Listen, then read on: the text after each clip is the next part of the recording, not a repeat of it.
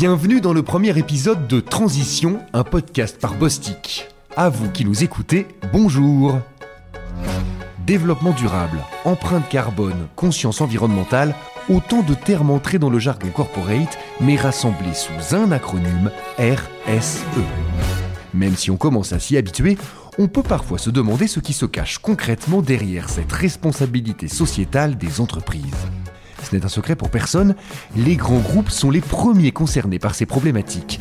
Dit autrement, ils sont censés montrer l'exemple. Mais ça veut dire quoi? Et comment ça marche? C'est justement l'idée de ce podcast, montrer les coulisses de la stratégie RSE d'un grand groupe. Pour mieux la comprendre, apprendre et pourquoi pas démarrer sa propre transformation dans son entreprise. Dans chaque épisode, nous recevons des acteurs incontournables du monde de la RSE. Ces personnalités remarquables nous ont raconté la stratégie de leur groupe vue de l'intérieur et la manière dont elles y contribuent. Aujourd'hui, j'ai la chance de recevoir Fabrice Bonifay, directeur développement durable et qualité, sécurité, environnement du groupe Bouygues et co-auteur du livre L'entreprise contributive, concilier monde des affaires et limites planétaires. Bonjour Fabrice, merci beaucoup d'avoir accepté notre invitation. Bonjour. Est-ce que vous pourriez commencer par vous présenter, nous dire qui vous êtes, ce que vous faites et dans quelle entreprise? Bah, vous avez déjà tout dit, là. Hein. Je suis euh, directeur de développement durable du groupe d'une entreprise familiale, le groupe Bouygues. C'est ça qui m'occupe une grande partie de mes journées. Et euh, je préside aussi une association qui s'appelle le Collège des directeurs euh, développement durable, qui regroupe à ce jour un peu plus de 200 entreprises qui se sont agrégées pour défendre la profession de directeur de développement durable. Parce que notre rôle, c'est comme d'accompagner nos entreprises dans la réinvention de leur modèle d'affaires pour aller vers des modèles d'affaires plus soutenables, ce qui est quand même urgent aujourd'hui. Alors, en parlant de Bouygues, vous parlez d'entreprise familiale. Euh, c'est une grosse entreprise familiale. Oui, enfin, c'est comme une entreprise familiale. La famille Bouygues a encore la majorité euh, dans le capital de Bouygues. Donc c'est contrôlé par la famille et je trouve ça très bien comme ça. Alors dans votre livre, euh, vous écrivez, alors je vais retrouver mon papier pour pas me tromper dans la citation, l'entreprise contributive considère le fait de préserver l'environnement comme sa première responsabilité et au-delà de ça de contribuer à sa régénération et d'agir de manière, de manière vertueuse. Alors bon, ça c'est une vision qui contraste beaucoup avec la théorie classique de la création de valeur de l'entreprise. Est-ce que vous pouvez nous, raconter comment vous en êtes venu à cette conviction? En fait, la vie c'est toujours le fruit d'un certain nombre de hasards hein, et de rencontres euh, inspirantes. Et euh, Hulot le dit lui-même, hein, le développement durable, on y vient par opportunité, on y reste par conviction. Euh, conviction parce qu'on comprend, on comprend l'essentiel. Et pendant très très longtemps, je n'avais pas compris l'essentiel. Parce que hélas, les, contenus pédagogiques des, qui sont enseignés dans les écoles ne, font pas, n'ont pas fait le rapport entre euh, les limites planétaires et euh, les modèles économiques. Mais qu'est-ce que c'est que le business en fait? Le business, c'est ni plus ni moins que euh, des matières premières transformées avec de l'énergie, l'intelligence humaine, des convertisseurs, donc des machines et surtout de l'énergie qui alimente les machines. S'il n'y a pas de matières premières, s'il n'y a plus d'énergie ou s'il y en a moins, ou si on doit en utiliser moins parce que l'essentiel du mix énergétique mondial aujourd'hui est carboné, bah forcément il y a moins de business. Donc parce qu'on ne mesure pas euh, correctement la création de valeur. Aujourd'hui, on a simplement le, prix de la, performance sous l'angle plus tu gagnes de pognon, plus tu réussis. Sauf qu'il y a deux autres capitaux qui concourent en fait à la création de valeur, qui, sont le, capital naturel et le capital humain.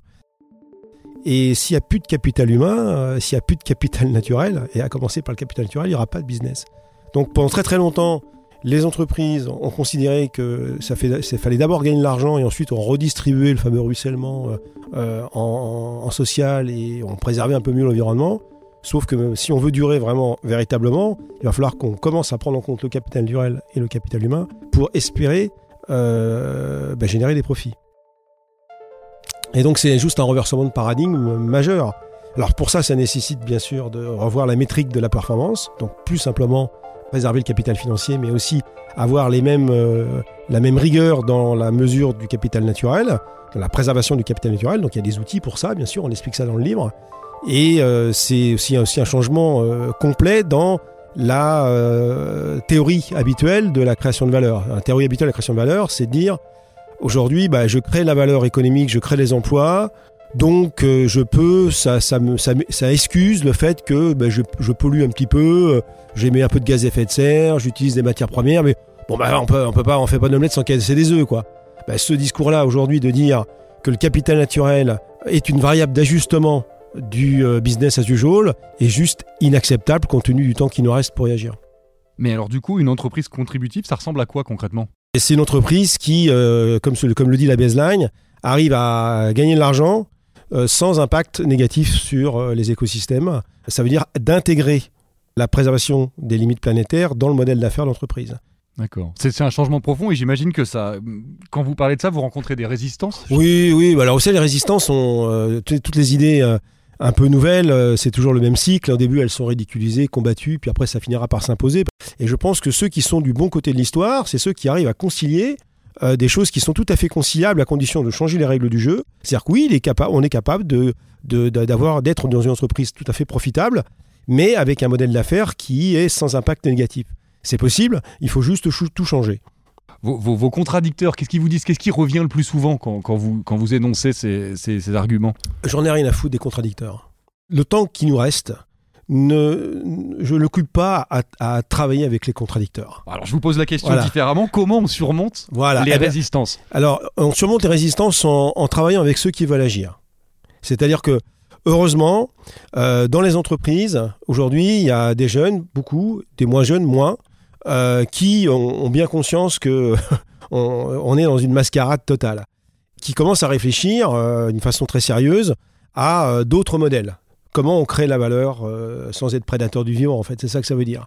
Eh ben, moi, 99% de mon temps, je travaille avec ces gens-là, à les aider à faire émerger leur business model, à démontrer qu'ils ont raison, à démontrer que c'est profitable à la fois pour l'entreprise et pour ses clients. Et ceux qui pensent pas comme ça, bah, euh, on les laisse dans leur médiocrité. Ça sert à rien de vouloir euh, convaincre des gens qui n'ont pas envie de comprendre l'essentiel ou qui prennent pas le temps de comprendre l'essentiel. Vous savez, il faut 10 secondes pour sortir une connerie sur le changement climatique, il faut plus d'une heure et demie pour expliquer pourquoi c'était une connerie, parce que c'est très complexe. Heureusement, dans les entreprises et dans la mienne en particulier, il y a plein plein de collaborateurs et de patrons de business unit qui ont envie de s'engouffrer dans le modèle de l'entreprise contributive parce que parce qu'ils ont compris que c'était euh, que c'était le seul modèle viable à, moyen, long et très long terme. Eh bien, notre rôle, nous, en tant que directeur d'un point durable et dans, la, dans ma filière, parce que je suis loin d'être tout seul, c'est de les accompagner, leur apporter les méthodes, les connaissances, euh, les réseaux qui vont permettre de faire émerger ces, ces solutions. Et ensuite, on l'espère, que ces solutions euh, donneront envie à d'autres de s'y mettre, etc. Donc, je ne travaille pas avec les contradicteurs. Alors donc justement là vous dites qu'il y a quand même des gens qui vous suivent, euh, qui vous écoutent. Euh, si on se projette un peu, comment est-ce que vous voyez l'évolution de Bouygues dans 10 ou 15 ans? Bah, J'espère qu'on va euh, progressivement, parce qu'on n'est pas né contributif. Moi-même, jusqu'à l'âge de 40 ans, je ne pensais pas à ce que je pense aujourd'hui. Donc c'est une évolution lente qui aujourd'hui nous est imposée par le calendrier climatique. Hein. qu'on a des business qui sont tout à fait compatibles avec le monde d'après aujourd'hui, qu'on a mis en place chez Bouygues on, comment construire en bois massivement, on fait des fermes solaires euh, dans, plein de pays, on, travaille beaucoup sur l'efficacité énergétique, donc on a énormément de business qui sont tout à fait compatibles avec un monde plus soutenable, mais il nous reste encore, c'est vrai, euh, des façons de construire ou des business qui ne le sont pas. Bon, euh, la taxonomie verte d'ailleurs européenne va nous inviter à classifier en deux catégories ces, activités. Eh ben, mon rôle, c'est d'accompagner mon entreprise pour que, à terme, alors le terme, ça sera le plus vite possible, bien sûr, on ne puisse qu'avoir des activités compatibles avec le monde d'après. C'est ma mission. Je suis payé pour ça et j'essaye de le faire le mieux possible.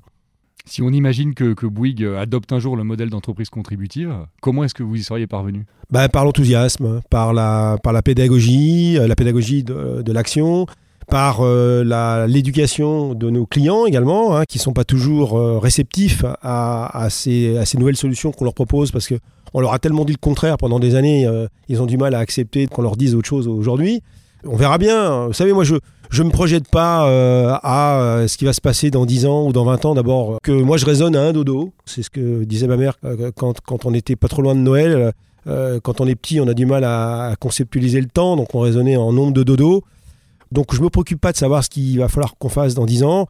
Je le fais tout de suite. Et d'un point de vue personnel est-ce qu'il y a euh, un projet, un projet RSE que vous seriez fier de voir euh, mener à terme? Oh ben, Il y en a plein. Il y en a plein. Euh, donc si on prend le cœur historique de Bouygues, qui est la construction quand même, c'est un concept building qu'on a inventé il y a 3-4 ans en partant de toutes les contraintes qui, qui sont les contraintes de la construction aujourd'hui. On s'est dit, mais comment on peut faire un bâtiment le plus durable possible en partant de toutes les contraintes que nous avons? Et, moins cher en plus. Hein. Et eh ben on a inventé le bâtiment hybride à économie positive. Voilà, c'est un concept building juste révolutionnaire euh, qu'on commence à commercialiser euh, et donc ça, montre bien que c'est que, le, que On risque pas une idée dont l'heure vient d'arriver, comme disait Hugo. Donc c'est quoi ce bâtiment? Ben, C'est un bâtiment ultra ultra durable en fait, hein, qui est designé pour toujours. En fait, on fait un bâtiment avec des matières premières qui sont amenées à pouvoir potentiellement être réutilisées dans le futur. Donc le bâtiment devient une banque de matériaux, un peu comme les châteaux forts dans le temps. On utilisait les pierres pour faire des dispensaires, des églises, etc. Bon, c'était du bon sens, parce qu'à l'époque, il n'y avait pas beaucoup d'énergie, donc c'était obligé de faire comme ça. On réinvente le bon sens sur ce sujet-là, mais là, où on va encore un peu plus loin, c'est euh, on se dit ben, un bâtiment c'est comme une voiture, euh, on l'utilise pas tout le temps. Voilà. Et euh, donc on va travailler sur l'intensité d'usage. Donc il y a une certaine partie du bâtiment, lorsque l'utilisateur principal n'en a pas l'usage, ben, le met en, à disposition des espaces pour des utilisateurs secondaires pour que le bâtiment fonctionne 24-24. Alors quelle bonne idée Hein, quelle bonne idée. Alors bien sûr, euh, bien sûr, ils payent pour utiliser. Alors il y a un pricing adapté en fonction de la, demande, sur pareil. On, est là pour faire du business aussi. Et euh, le gros avantage, c'est que si vous travaillez sur l'intensité d'usage, donc vous faites transpirer votre asset, bah, vous aurez moins besoin de construire, donc moins besoin d'artificialiser les sols. Et ce qu'on ne gagnera pas en construction, on le gagnera en, exploitation. vous me faites une transition parfaite, parce que vous en avez un peu parlé, mais je voudrais aller plus loin dans cette idée pour, pour transformer l'ARSE en un argument business.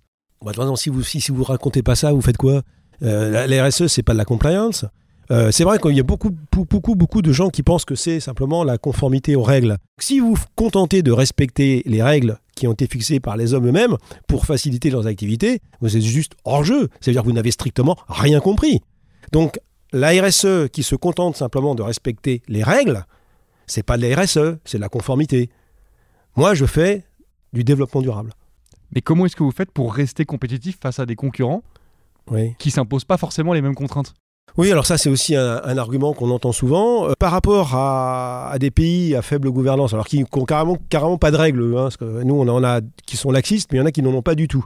Là, la seule solution pour s'en sortir, en fait, c'est euh, de d'établir dans un pays donné de la régulation pour interdire l'entrée à, ces gens qui ne respectent pas les règles. Donc c'est au droit européen, en fait, hein, de protéger les entreprises européennes euh, de, pratiques déloyales en matière de fabrication de produits et de solutions qui émaneraient de, pays ou d'entreprises euh, hors communautaires. Donc euh, là, pour le coup, ce serait, ce serait assez malin et c'est pour ça qu'en ce moment, il est question d'une taxe carbone aux frontières au niveau de l'Union européenne et c'est une bonne nouvelle.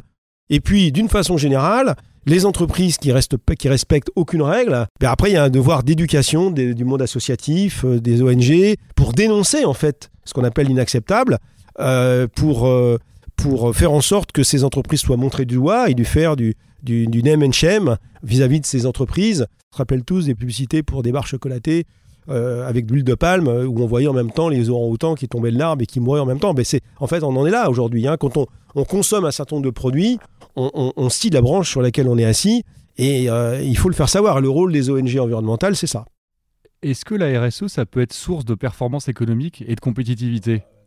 Ce qui est important pour une entreprise, c'est de survivre. Et pour survivre, il faut gagner de l'argent.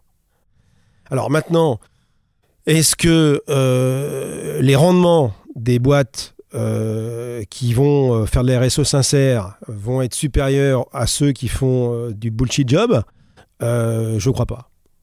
Voilà. Donc j'ai du mal à regarder à vous regarder dans les yeux en vous disant voilà, on va pouvoir faire euh, prendre en compte euh, l'ensemble des enjeux de long terme, respecter l'huile planétaire et faire 35% de marge, euh, bah, je ne crois pas. Je ne crois pas que ce soit possible. Il va falloir accepter de gagner moins d'argent. Vous allez gagner moins d'argent. Vous allez être la génération qui allait gagner beaucoup moins d'argent. Alors, sauf que soit vous allez le subir, soit vous allez choisir la direction pour y arriver, pour pas que ça soit perçu comme une punition.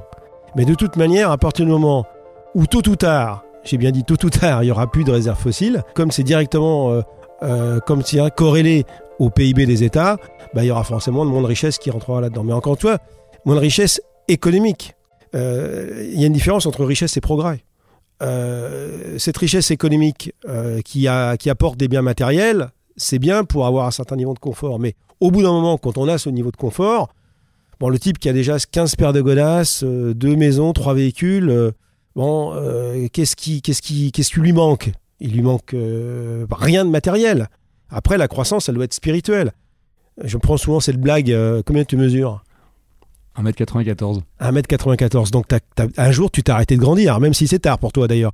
Mais tu t'es arrêté de grandir. Et, depuis que tu as arrêté de grandir, ça va bien. Tu vis bien. Bon, bah, les économies, c'est les économies matures devront tôt ou tard arrêter de grandir en matériel. Ça ne les empêche pas de vouloir essayer de continuer de grandir en bien-être, en, santé, euh, en qualité de vie. Euh, ça, il n'y a pas de limite, c'est immatériel. Mais la croissance matérielle, qui consomme énormément d'énergie, énormément de ressources, elle, elle peut, on peut envisager à terme qu'elle soit capée. Voilà. Et euh, par contre, ça permettra aussi de donner beaucoup de pays encore qui n'ont pas encore l'assainissement, qui n'ont pas encore, qui n'arrivent pas à satisfaire leurs besoins vitaux, eh bien d'accéder à ce minimum de confort matériel qui est vraiment nécessaire, c'est vrai, au bien-être, mais c'est pas c'est pas une fin en soi. Donc, euh, est-ce qu'on va gagner beaucoup plus d'argent en intégrant mieux la RSE dans nos modèles économiques? Je ne crois pas. Mais par contre, ce qu'on peut garantir, c'est de survivre. Donc, entre survivre et vivre bien longtemps, ou euh, gagner beaucoup d'argent et mourir vite, ben, choisis ton camp. C'est la pérennité. Ce qui est important, c'est de durer pour une entreprise. L'argent, c'est un moyen de la durée. Je prends souvent une autre, métaphore, c'est la métaphore de la respiration. Une entreprise, a besoin d'argent pour, euh, payer ses fournisseurs, ses employés. Euh, c'est indispensable. C'est, c'est, c'est la, l'argent, c'est la respiration de l'entreprise, mais c'est pas sa raison d'être. Toi, le matin, quand tu te lèves, tu te dis pas putain, il faut que je, pense à respirer, sinon je vais crever. Ta, ta raison d'être, ça dépasse la nécessité de respirer.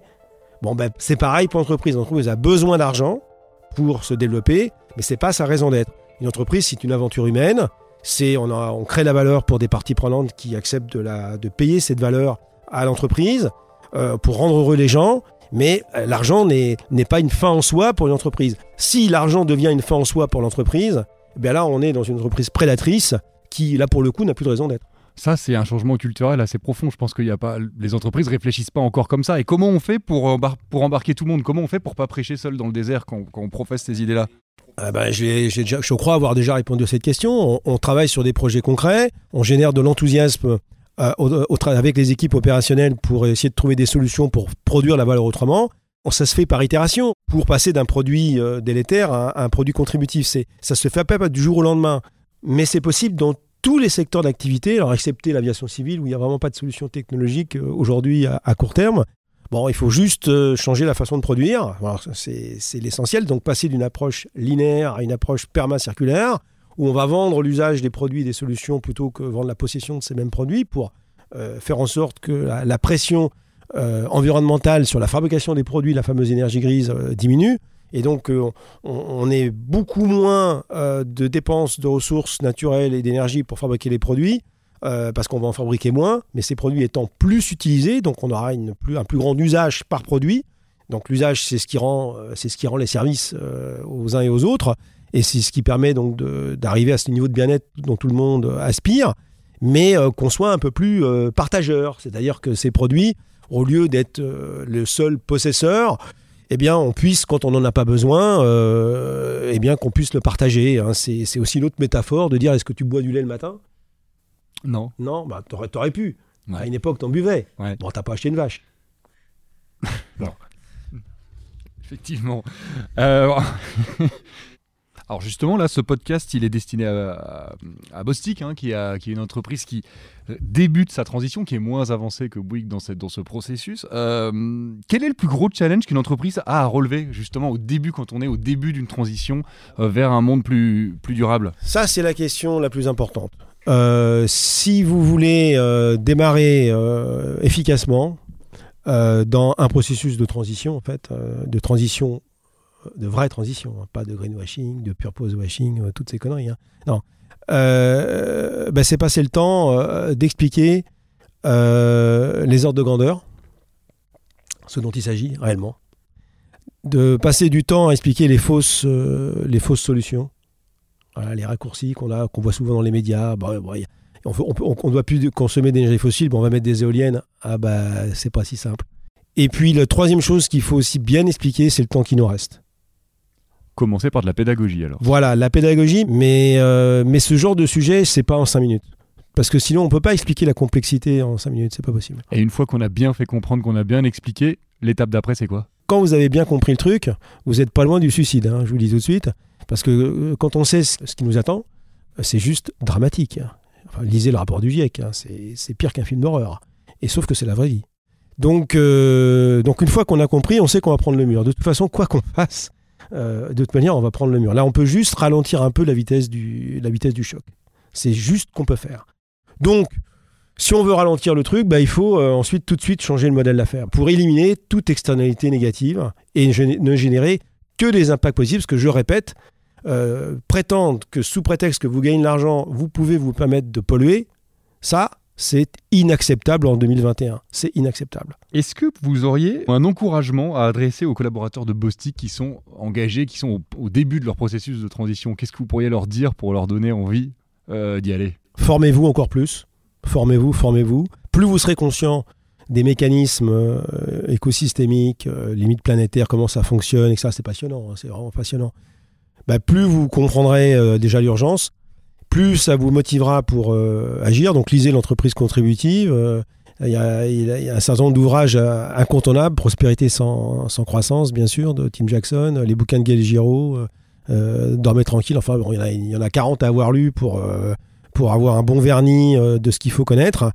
Et puis, informez-vous des méthodes, parce qu'il n'y a rien de plus anxiogène d'avoir compris un truc, mais de ne pas, pas avoir de remède. Nous, l'entreprise contributive, avec Céline Puperdivili, qui est ma co-autrice, on n'a pas, voulu faire un énième livre qui annonçait l'apocalypse. Nous, on a voulu euh, écrire un livre qui présente une méthodologie pour faire émerger les solutions. On ne prétend pas avoir toutes les solutions. C'est, on en a quasiment pas beaucoup. Hein. Mais par contre, on a établi une méthodologie qui permet de faire émerger des solutions. On appuie notre approche méthodologique sur des business cases réels d'entrepreneurs qui créent la valeur comme ça, euh, sans même savoir qu'ils faisaient de l'entreprise contributive. Mais et on s'est dit, mais on n'a on pas pris d'exemple de start-up qui, euh, qui, euh, qui, font, enfin, qui ne gagnent pas d'argent. Hein. Non, on a pris des exemples d'entreprises qui ont des, des, comptes de résultats positifs, qui ne sont pas subventionnés, qui n'ont pas fait lever le fonds, mais qui n'ont pas d'impact, qui n'ont pas d'impact négatif.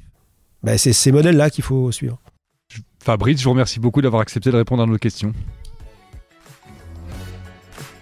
Quant à vous qui nous écoutez, je vous remercie également et je vous donne rendez-vous dans un prochain épisode dans lequel je recevrai un autre acteur du monde de la RSE. Et parce que la RSE est aussi un sujet chez Bostik, vous êtes invités à découvrir ou redécouvrir Bostik Talks, qui donne la parole aux correspondants RSE de Bostik. Ils parlent d'eux, de leur BU et de RSE évidemment. A bientôt dans un prochain épisode.